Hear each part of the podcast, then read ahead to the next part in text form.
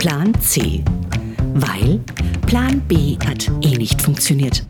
Ideen für eine bessere Welt mit Severin von Hunsbruch und Valentin Thurn. Hallo Severin. Valentin, ich grüße dich. Du, also ähm, ich äh, beschäftige mich, also ich habe mich gerade gefragt, ob dieses Thema äh, Drogen, ne, also Legalisierung von äh, äh, von Haschisch, das wird jetzt gerade so fleißig diskutiert und ich habe mich ja gefragt, ob nicht ein Plan C wäre, einfach alle Drogen zu legalisieren. ja, weil ähm, das würde ja, das hätte ja unglaubliche Effekte. Also äh, wenn schlagartig würden lauter äh, kriminelle Mafiosi arbeitslos und, ähm, äh, und man würde eine unfassbare Menge an Menschen entkriminalisieren. Die Gefängnisse in den USA wären quasi leer. Ja. Und man hätte irrsinniges Geld zur Verfügung. Und das Geld könnte man dann nutzen, um die Bescheuerten, die halt drogenabhängig werden, irgendwie denen zu helfen und die da wieder rauszuführen. Äh, und ich frage mich, ob es nicht viel besser wäre, als Drogen zu verbieten. Nicht nur das, du hast dann plötzlich auch, die ganze Bürgerkriege werden ja nur über Drogenanbau, Kolumbien, Afghanistan. Wenn die kein Drogengeld mehr haben, dann gibt es diese Bürgerkriege nicht mehr. Also das, ich, ich habe mal tatsächlich versucht, das aber auch schon zehn Jahre her, da mal einen Film drüber anzubieten. Es gab keinen einzigen Fernsehredakteur, der dieses Thema anfassen wollte. Aber jetzt, das ist komisch, ne? jetzt ne? haben wir einen Film, da geht es auch um Shit. Um Shit? Um Was für Shit? Shit? Ein Scheißfilm. Bitte? Um ein Scheißfilm. nee, der heißt Holy Shit. Und da, da haben wir dann, aber es geht tatsächlich nicht äh, um, um den Shit, den du meinst, sondern um, um Shit-Shit sozusagen. Ähm, und da habe ich euch heute jemand mitgebracht. Also der kann ja nichts zu Drogen erzählen, äh, aber zum sinnvollen Verwenden von unseren Ausscheidungen. Von unseren eigenen Ausscheidungen oder von den Ausscheidungen von irgendwelchen Tieren, Kühen zum Beispiel? Oh, Im Prinzip Hühnern. auch, aber die, also das, das wird ja schon gemacht, aber bei den menschlichen Ausscheidungen, darüber redet man ja noch nicht mal. Ja, aber weil ich habe mal gelernt, dass, also wir haben mal überlegt, ob man so Komposttoiletten und sowas irgendwie hier bei uns im Betrieb ah. irgendwie einführt und dass wir dann eigentlich in die Gemüsebeete damit düngen. Und äh, da habe ich aber gelernt, da muss man das erstmal sieben Jahre oder sowas, ähm, äh, darf das irgendwie nicht in den Einsatz kommen, wenn da menschliche Nahrungsmittel mitproduziert werden. Da habe ich heute den richtigen Mann für dich. Der kann dich genau informieren. Okay, ja, das, das finde ich sehr interessant. ja, weil wir wollen ja alle in die Kreisläufe zurückkehren und äh, die Güllegruben äh, oder die Abwasserkanäle äh, sind ja nicht ausschließlich kreislaufnutzend tätig. Also, dann, wen hast du dabei? Der heißt äh, Florian Augustin und äh, betreibt ein Startup in Eberswalde. Aber ich glaube, der kann sich selber auch gleich nochmal vorstellen. Okay, also dann her damit. Hallo Valentin. Hallo Florian. Grüß dich Florian. Grüße dich. Ich äh, habe dich ja jetzt vollmundig angekündigt als äh, den Mann, der uns alles über Scheiße erzählen kann. Wie bist du eigentlich zu diesem äh, unappetitlichen Thema gekommen? Ja, das hat eigentlich im Kindergarten angefangen. Da wurde ich schon Kloflo gehänselt und äh, Nomen et Omen ähm, bin ich dann auch im Studium weiterhin zum Kloflo avanciert, kann man sagen, weil ich mich äh, eigentlich im Forstwirtschaftsstudium äh, bin ich so ein bisschen vom Holzkreislauf auf den Nährstoffkreislauf gekommen, weil mich das einfach enorm fasziniert hat, was wir da für ökologische Hebel in Gang setzen können. Aber warum, Moment mal, warum warst du Kloflo?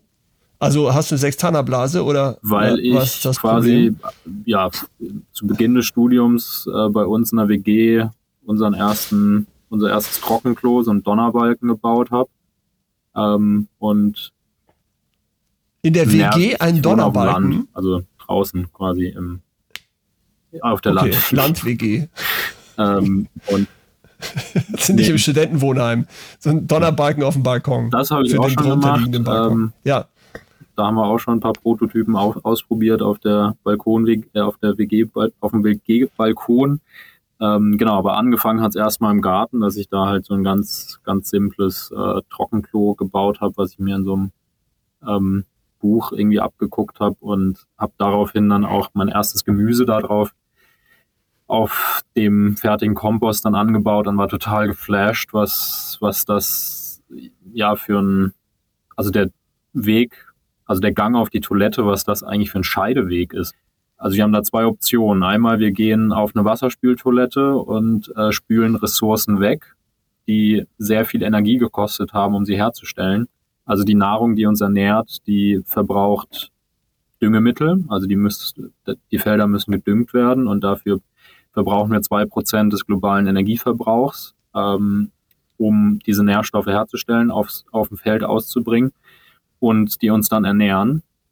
Und wenn wir auf die Toilette gehen, haben wir quasi eine Entscheidung. Einerseits, wir spülen die mit Trinkwasser weg, also auch wieder eine kostbare Ressource, mit der wir eine Ressource wegspülen.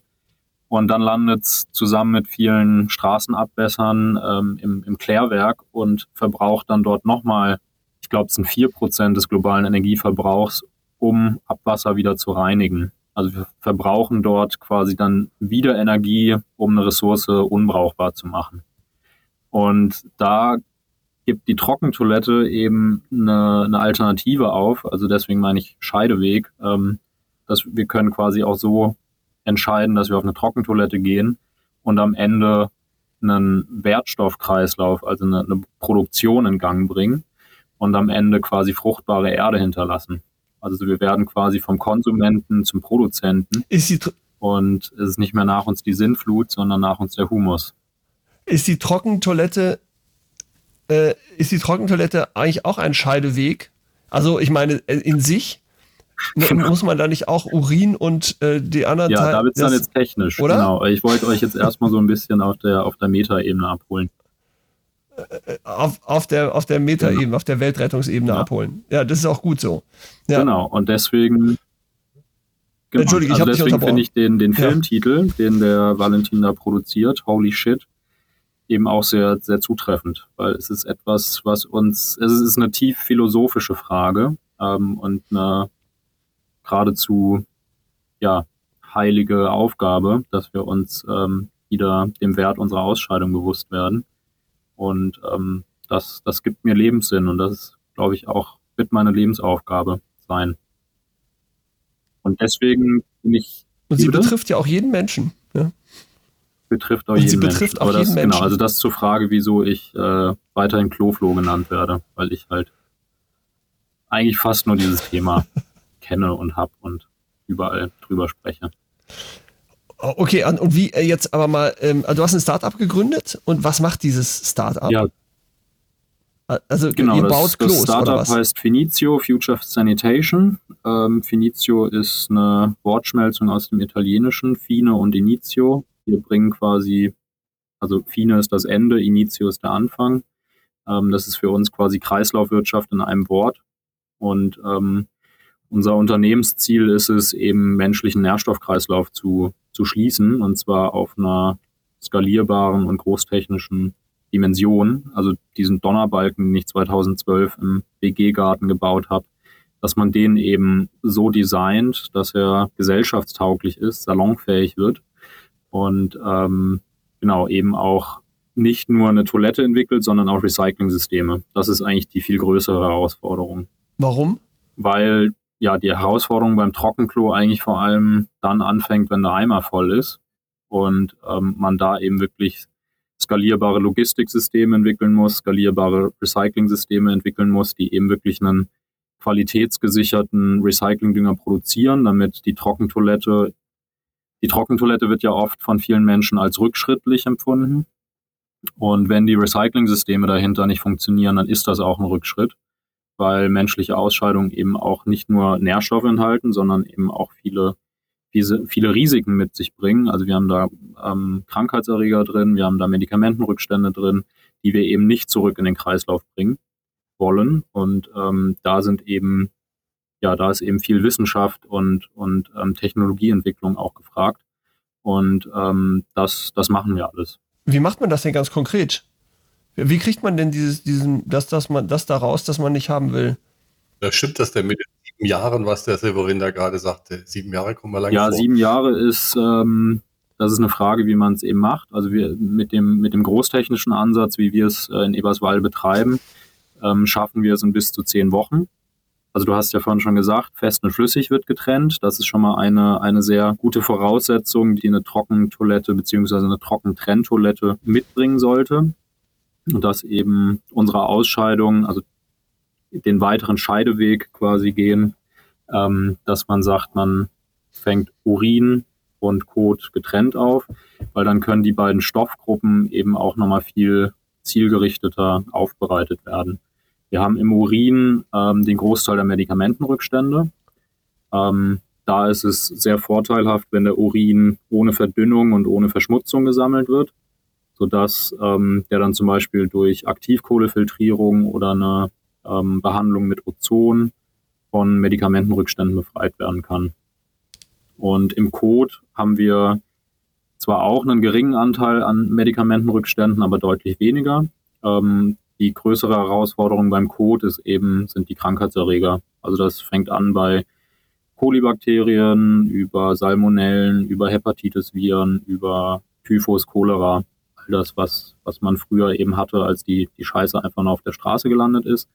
Und ähm, das ist eben ganz wichtig, dass auch diese Krankheitserreger äh, eliminiert werden, also unschädlich gemacht werden. Und das passiert bei uns einerseits durch Hitze und andererseits durch, durch Sauerstoff, also durch ähm, eine Mikrobiologie, die quasi Krankheitserreger verdrängt. Aber Hitze klingt sofort wieder nach Energieverbrauch, oder? Ähm, nein, das ist spannend. Wir haben, wir haben einen ähm, sogenannten Hygienisierungscontainer, das, oder HYCO ist die Abkürzung. Da werden alle Feststoffe, die wir in unseren Toiletten sammeln, die werden erstmal in den HYCO gekippt. Das ist so ein 30 Kubikmeter Container, also ungefähr so groß wie ein Schlafzimmer, könnte man dazu sagen. Ähm, da wird die Scheiße drin gesammelt, ähm, wird dort, das ist ein großer Edelstahl-Container mit Belüftungsrohren am Boden. Da kommen die Feststoffe rein und werden eigentlich nur mit einem 80 Watt Lüfter, also so viel wie ungefähr ja, zwei Glühbirnen in diesem Schlafzimmer verbrauchen würden. Ähm, die reichen aus, um diesen gesamten Container auf äh, ja, 75 Grad Celsius zu erhitzen. Und das funktioniert nämlich so, dass die Scheiße mit, mit Luft durchströmt wird und ähm, dadurch Mikroorganismen mit Sauerstoff versorgt werden und dadurch einen, wie so einen Turbostoffwechsel in Gang bringt und dort halt einfach ähm, Mikroorganismen sich derart vermehren und aktiv werden, dass es da drin halt heiß wird. Okay, wie so ein Kompost, ne? Ein Hitzekompost, der einfach, der genau, einfach heiß ja. kompostiert. Eine, eine Heißrotte ja. nennt man das. Sag mal, ähm, können wir noch mal einen Schritt zurückgehen ähm, mhm. zu der Thematik der, wie kriegt man die Scheiße überhaupt, wie kriegt man es überhaupt getrennt? Also mal ganz technisch im Klo. Kommt da so ein Teller rausgefahren und der äh, sozusagen, oder gibt es in der Mitte vom Klo eine Wand oder wie funktioniert denn das technisch? Und, und vor allem, ähm, das ist ja, also wenn, wenn man fit und gesund ist, dann ist das ja, kann ich mir das auch gut vorstellen, aber wenn ich jetzt gerade Durchfall habe oder Magen-Darm-Grippe und irgendein Klo brauche, wo ich mal reinkotzen kann, ähm, so, das, das, das Klo hat ja hat ja viele, hat ja viele Funktionen. Und mhm. ähm, wie handelt man das jetzt mal ganz technisch bei mir zu Hause im Badezimmer?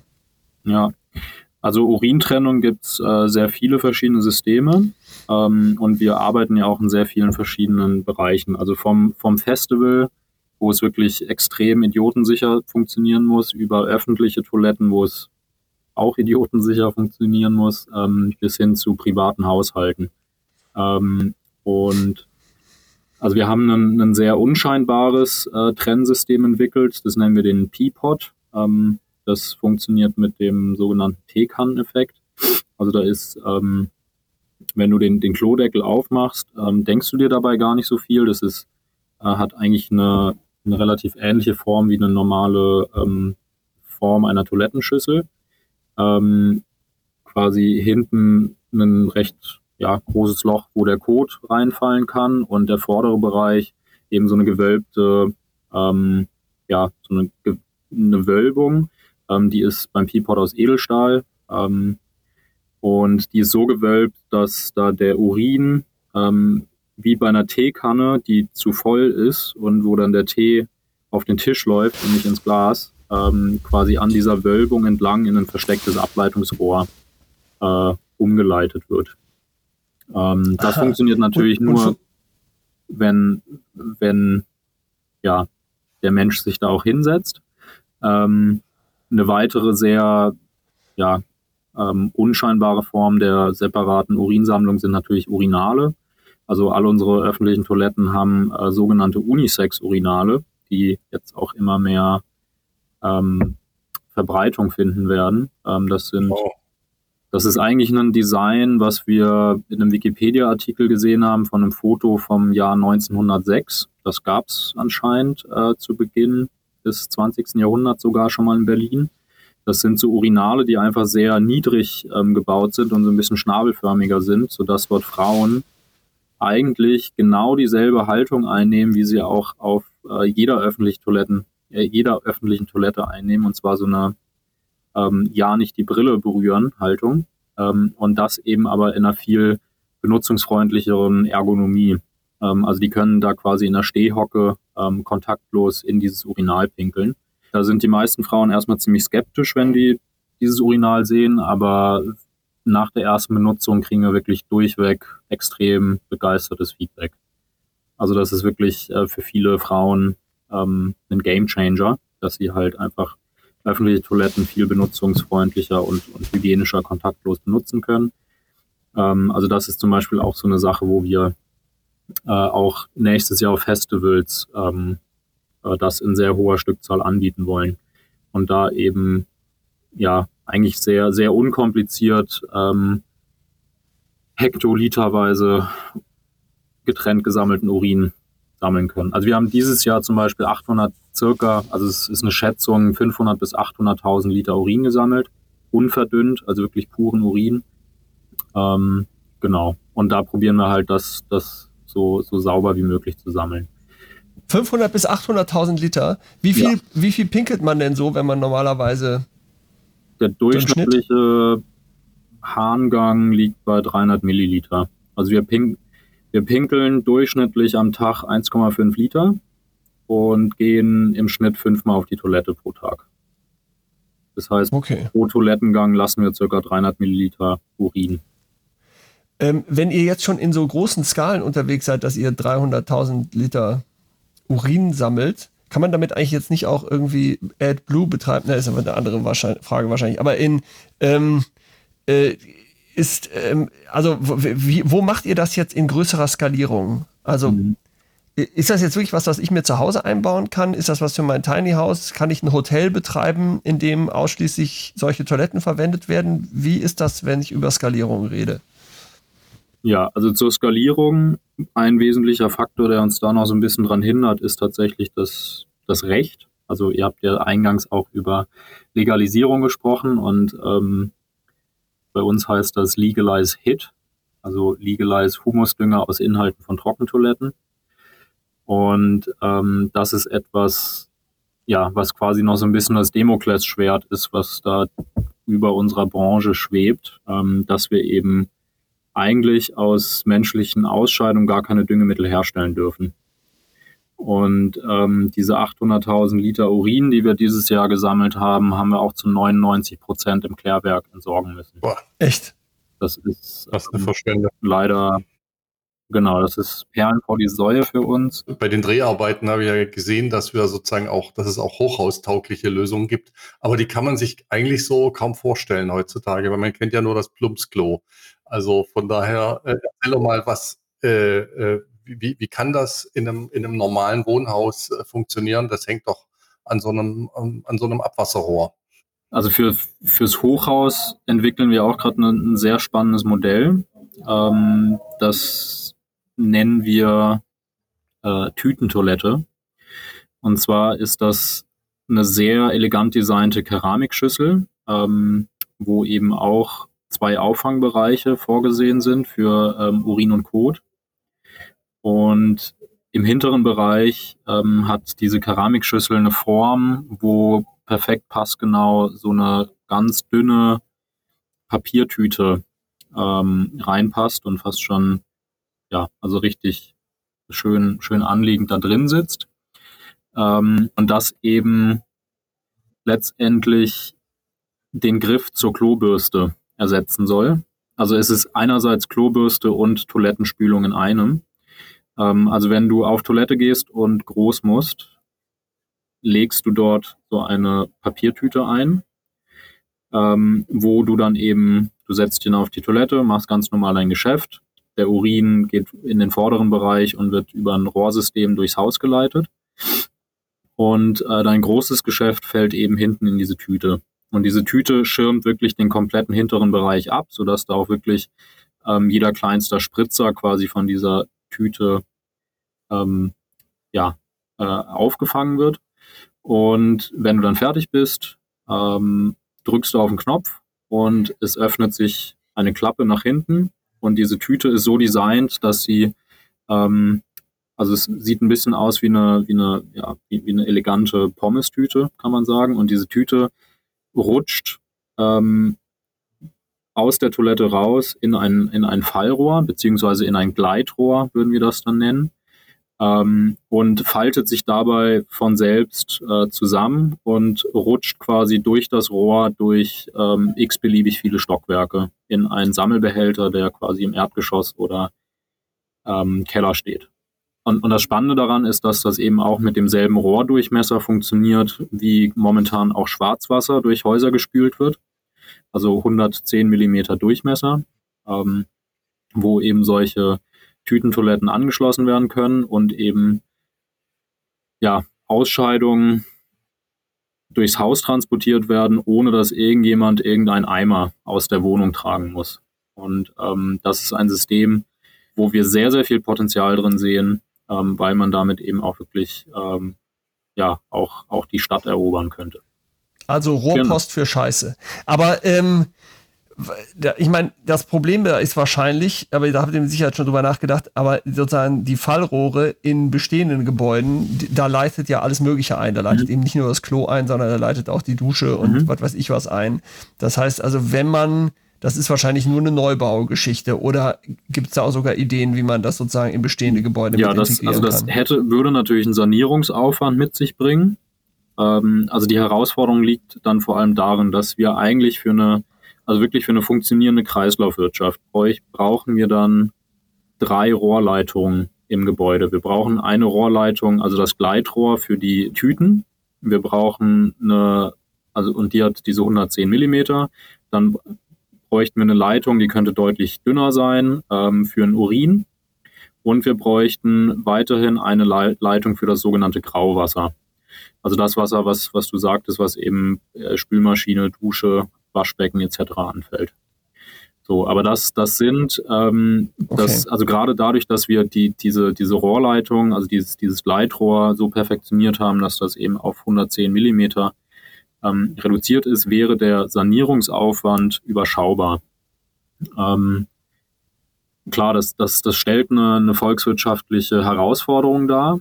Ähm, aber es ist ähnlich wie, wie im Glasfaserausbau oder im, also da, da wurden ja auch quasi nochmal Infrastruktur ja. umgekrempelt und ähm, da müssen wir uns halt auch einfach als Volkswirtschaft die Frage stellen, äh, wie wir halt auch einfach Wassermangel begegnen wollen, wie wir Klimawandel begegnen wollen, ähm, wie wir einfach einen, einen nachhaltigen Lebensstil ähm, erreichen wollen. Und da wäre so ein Sanierungsaufwand überschaubar. Also da sehen wir eben wirklich ja, auch Potenzial ich, im, im mhm. Gebäudebestand, also im Altbau.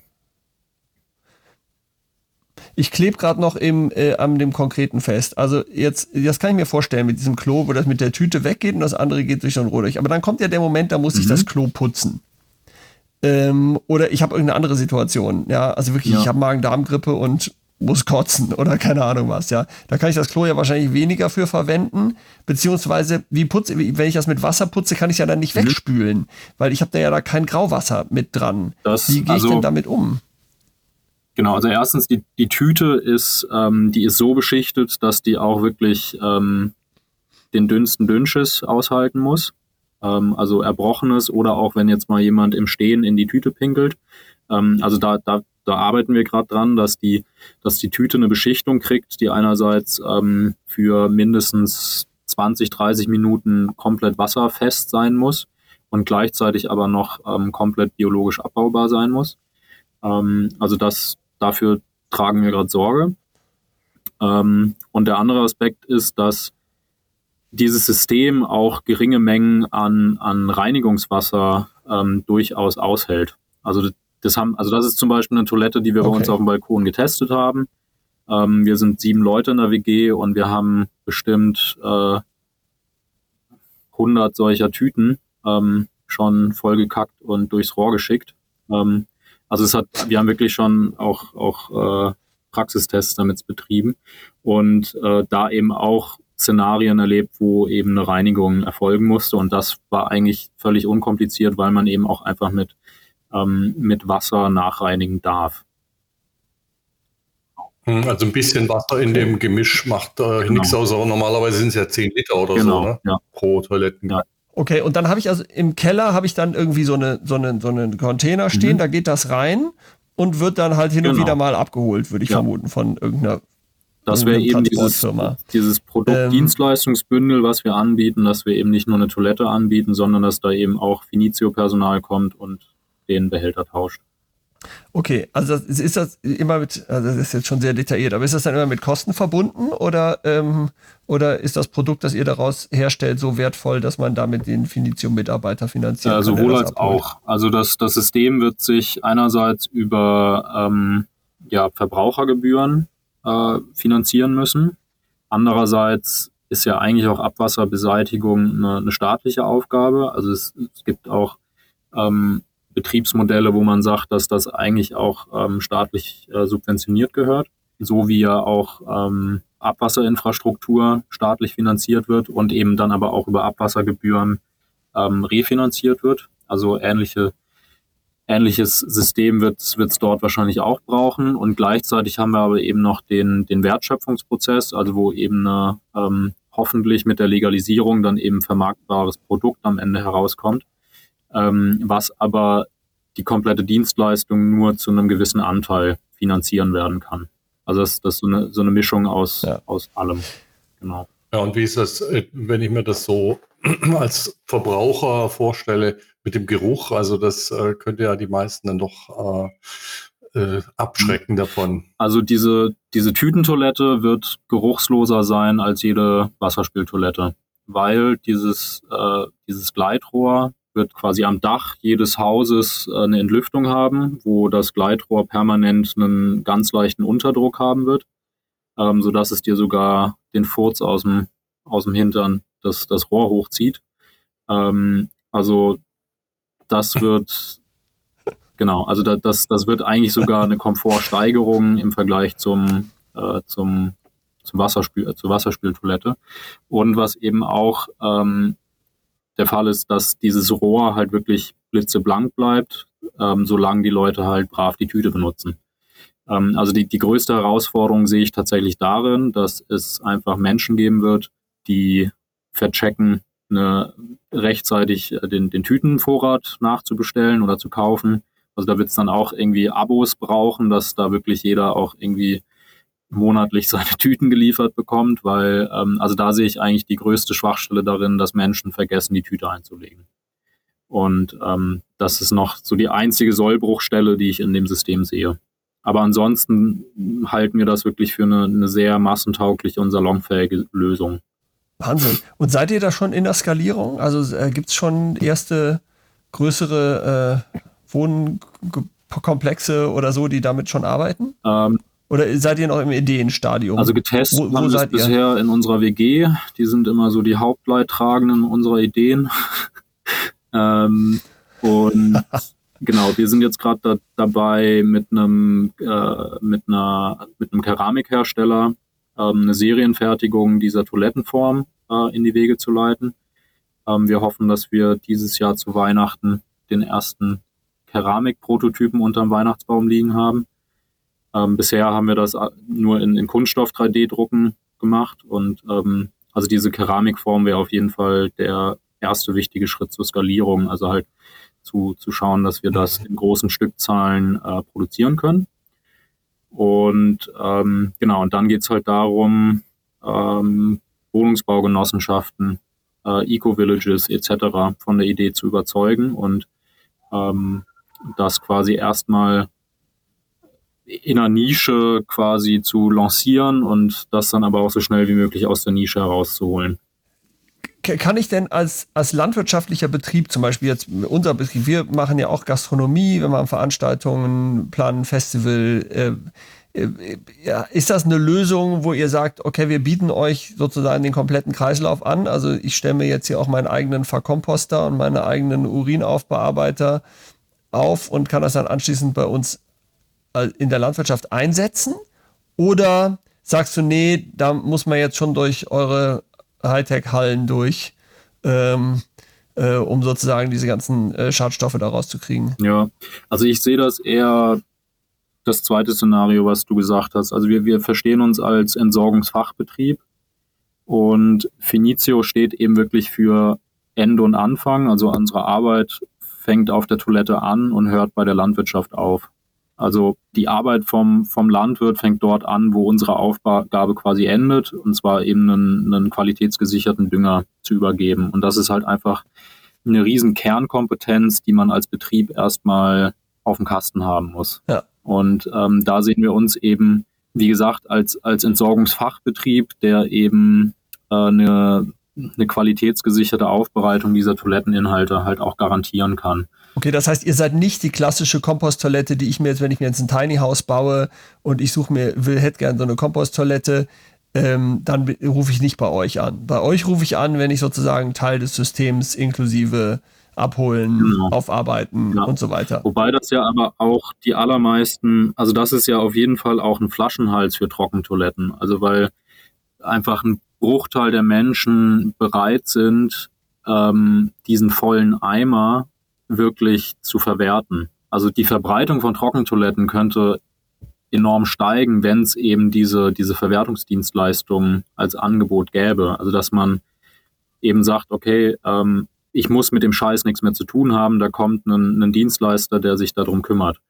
Und ähm, das, das sehen wir halt als, als unser, unsere Aufgabe. Wir, wir haben tatsächlich diese, das ist ja das, was mich am meisten fasziniert hat, also in unterschiedlichen Ländern gedreht. Und bei euch konnten wir ja, sagen wir mal, diese Komposttoilette, diese neue Idee noch gar nicht drehen, weil es es ja noch nicht im großen Stil gibt. Aber was wir drehen konnten, war eigentlich äh, der letzte Teil, den du gerade erwähnt hast. Und da hat mich total fasziniert, dass ihr sagt, äh, das muss wohl auch so sein. Wir sind in Deutschland, wir brauchen eine DIN-Norm. Also äh, wie, wie kommt das denn eigentlich dazu, dass ihr sozusagen, ihr fangt ja wirklich von, von, von null an, wenn ich mir das so äh, überlege. Dazu gibt es noch gar nichts eigentlich als Grundlage. Ne? Doch, ein Verbot. Ein Verbot, ja. ja, ist auch eine Grundlage. Ja, genau. Die Grundlage ist erstmal ein, ja, kann man sagen, ein Rechtsvakuum. Also es gibt einfach ähm, keine rechtliche Grundlage dafür und das bedeutet in der deutschen Rechtsprechung eben ein Ausbringungsverbot. Also es gibt eine, eine Positivliste ähm, in der Düngemittelverordnung, die quasi ähm, ja, Stoffe freigibt für die Herstellung von, von Düngemitteln. Also da ist, äh, da steht Klärschlamm drauf, da stehen tierische Abfälle drauf, ähm, bis hin zu Schlachtabfällen. Daraus dürfen Düngemittel hergestellt werden, aber menschliche Ausscheidungen stehen dort eben nicht drauf. Und ähm, ja, da, wie Valentin schon sagte, fangen wir quasi bei Null an. Also wir ähm, entwickeln einen Prozess, der es ermöglicht, menschliche Ausscheidungen wieder in die Umwelt zurückzuführen, ähm, müssen da aber gleichzeitig auch, auch Gesetze für entwickeln, beziehungsweise ähm, der, ja, dem Gesetzgeber auch so ein bisschen unter die Arme greifen, indem wir halt auch irgendwie ähm, Qualitätsstandards vorschlagen, mit denen das halt gelingen kann. So, damit man eben dieses Trauma von von Pest und Cholera, was uns ja immer wieder entgegengeworfen wird, so dass, dass wir da halt, ähm, äh, dass, dass wir mit unserer Arbeit uns irgendwie zurück ins Mittelalter katapultieren, ähm, dass man da eben sagt, der, der springende Punkt ist die Qualitätssicherung. Und da kommt eben diese Dienstback äh, ins Spiel, ähm, wo wir eben mit dem Deutschen Institut für Normung, ähm, dafür steht DIN, äh, und vielen Expertinnen aus, aus Wissenschaft und Forschung eben die Köpfe zusammengesteckt haben und geguckt haben, okay, was ist gefährlich und welche Grenzwerte braucht es, um diese Gefahren in Schach zu halten. Okay. Ähm, und dann haben wir eben so eine, so eine DIN entwickelt, eine Norm entwickelt, wo man eben sagt, okay, wenn die und die Hygienewerte in den und den ähm, Grenzbereichen bleiben, ist das ein, ein schadloser Dünger, der zurück in die Landwirtschaft darf. Und da sind eben ähm, bestimmte Krankheitserreger drin, die untersucht werden müssen. Da sind ähm, Medikamentenrückstände drin, die geprüft werden. Und natürlich die ganzen klassischen Schadstoffe wie Schwermetalle etc. Werdet ihr jetzt schon sozusagen, äh, könnt ihr jetzt schon größere Mengen produzieren, dann wäre ja wahrscheinlich, gäbe es jetzt eine riesen Nachfrage, weil durch den Ukraine-Krieg ist ja der, der Kunstdünger so wahnsinnig teuer geworden und viele Bauern brauchen dringend anderen Dünger. Ja. Ja, ganz richtig. Aber ihr könnt noch gar nicht viel liefern, ne? Ihr macht noch, ihr seid noch bei den Versuchen eigentlich jetzt äh, im Moment. Ne? Naja, wir können und dürfen nicht. Also wir müssen, also jede, jede Charge an also das ist ganz interessant. Als wir angefangen haben, hatten wir den Flaschenhals Wohin mit der Scheiße. Also 2017 haben wir die erste Festivalsaison gespielt ähm, und da haben wir tonnenweise Scheiße gesammelt und ja, wussten einfach nicht, wohin damit. Ähm, haben wirklich äh, in Deutschland, habe ich mich wirklich äh, heiser telefoniert, um irgendwie Kompostwerke zu fragen, ob die das annehmen und alle halt meinten, dürfen wir nicht, steht nicht auf der Positivliste, gibt es keine Abfallschlüsselnummer für.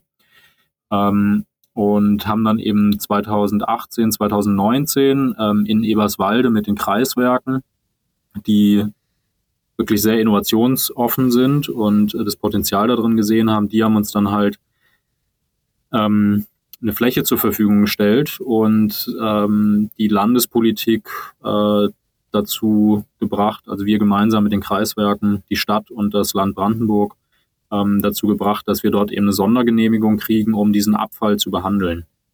So, und damit hatten wir schon mal den ersten Flaschenhals weg, dass wir eine Fläche hatten, wo wir, wo wir die Scheiße behandeln durften, so, wo wir unser System ähm, entwickeln, ausprobieren äh, durften, wo das quasi Schule machen durfte.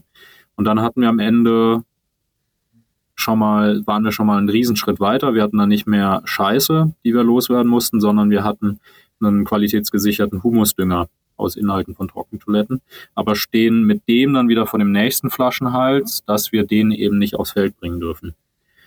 Und ähm, da haben wir 2020 zum ersten Mal eine Sondergenehmigung bekommen, dass wir damit einen ähm, äh, Winterroggenacker düngen durften.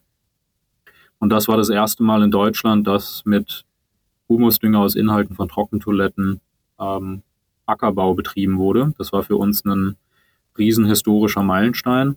Ähm, wirklich eine, ein Gänsehautmoment, wenn ich da jetzt immer noch dran, dran denke. Ähm, und genau, stehen jetzt aber immer noch vor der Herausforderung, dass wir wirklich jede Charge an Humus, den wir produzieren, müssen wir von der Düngemittelverkehrskontrolle Brandenburg genehmigt bekommen, den zu Forschungs- und Versuchszwecken auszubringen. Und müssen da auch jedes Mal wirklich einen, einen Versuchsplan schreiben, müssen da wissenschaftliche Be Begleitung nachweisen. Oh, weia. Und ähm, ist ja furchtbar. Aber sag mal, ähm, seid ihr denn eigentlich so, ähm, äh, habt ihr irgendwie fette Investoren drin? Äh, also seid ihr ein klassisches Startup, wo jetzt irgendwie so, so irgendwelche äh, Angels, Business Angels und äh, Startup-Investoren sich drauf stürzen? Oder macht ihr das alles so auf, äh, auf schmalem Fuß? Ähm, ja, nee, also wir sind also unsere Finanzierung läuft bisher, also im, im Startup-Sprech würde man Bootstrapping sagen, also Schnürsenkel äh, fest anschnüren und ähm, los geht's.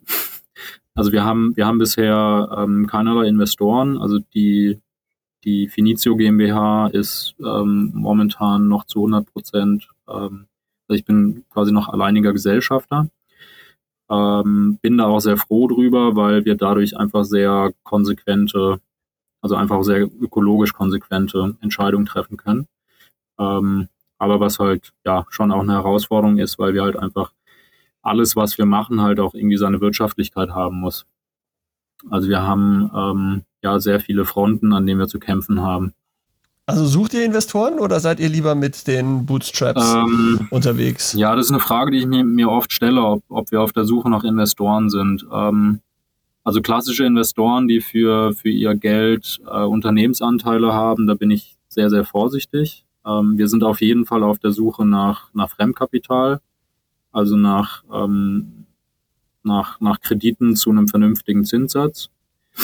Ähm, Davon haben wir auch ein paar 10.000 Euro im Unternehmen liegen. Ähm, wir haben jetzt das, äh, dieses Jahr auch zum ersten Mal eine ähm, Maschine über, über eine Bank finanziert. Das war auch ähm, ein sehr positives Erlebnis, dass, dass mit den Umsatzzahlen, die wir dieses Jahr gemacht haben, uns Banken auch endlich ernst nehmen und ähm, was für uns auch ein sehr wichtiger Schritt zur Skalierung ist, dass wir eben auch ähm, ja auch mehr, mehr Fremdkapital reinholen können und damit dann halt auch viel, viel schnellere Entwicklungssprünge machen können. Super. Ja, ja. genau. Klar. Sag mal, ähm, hier, weil wir jetzt schon zum Schluss kommen müssen, mhm. leider. Ähm, ich habe noch mal eine Frage rückwärts zum konkreten Toilettengang. Ähm, wenn, also äh, ich habe mir ja zu Hause vor einigen Jahren äh, also hier werden jetzt die Intimdetails gelüftet, ähm, habe ich mir so eine japanische Wasserspritztoilette gekauft, ja. weil der gemeine Europäer putzt sich ja immer mit Klopapier mhm. ab und das ist ja eigentlich ziemlich Bin eklig, wenn man da mal ehrlich ist. Und ähm, es gibt ja auch ganze Kulturen, die schlagen die Hände über dem ja. Kopf zusammen und sagen, wie kann man sich einfach nur mit Papier abwischen und dann die Hose wieder anziehen? Das ist ja unfassbar mhm. eklig. Ähm, so, also das klassische BD, das ja früher quasi in jedem zweiten Badezimmer mhm. stand. Oder so, wir haben eben so eine japanische Spritztoilette, die finde ich total super. Ja, seit ich die habe, gehe ich eigentlich nirgendwo mehr anders aufs Klo als zu Hause.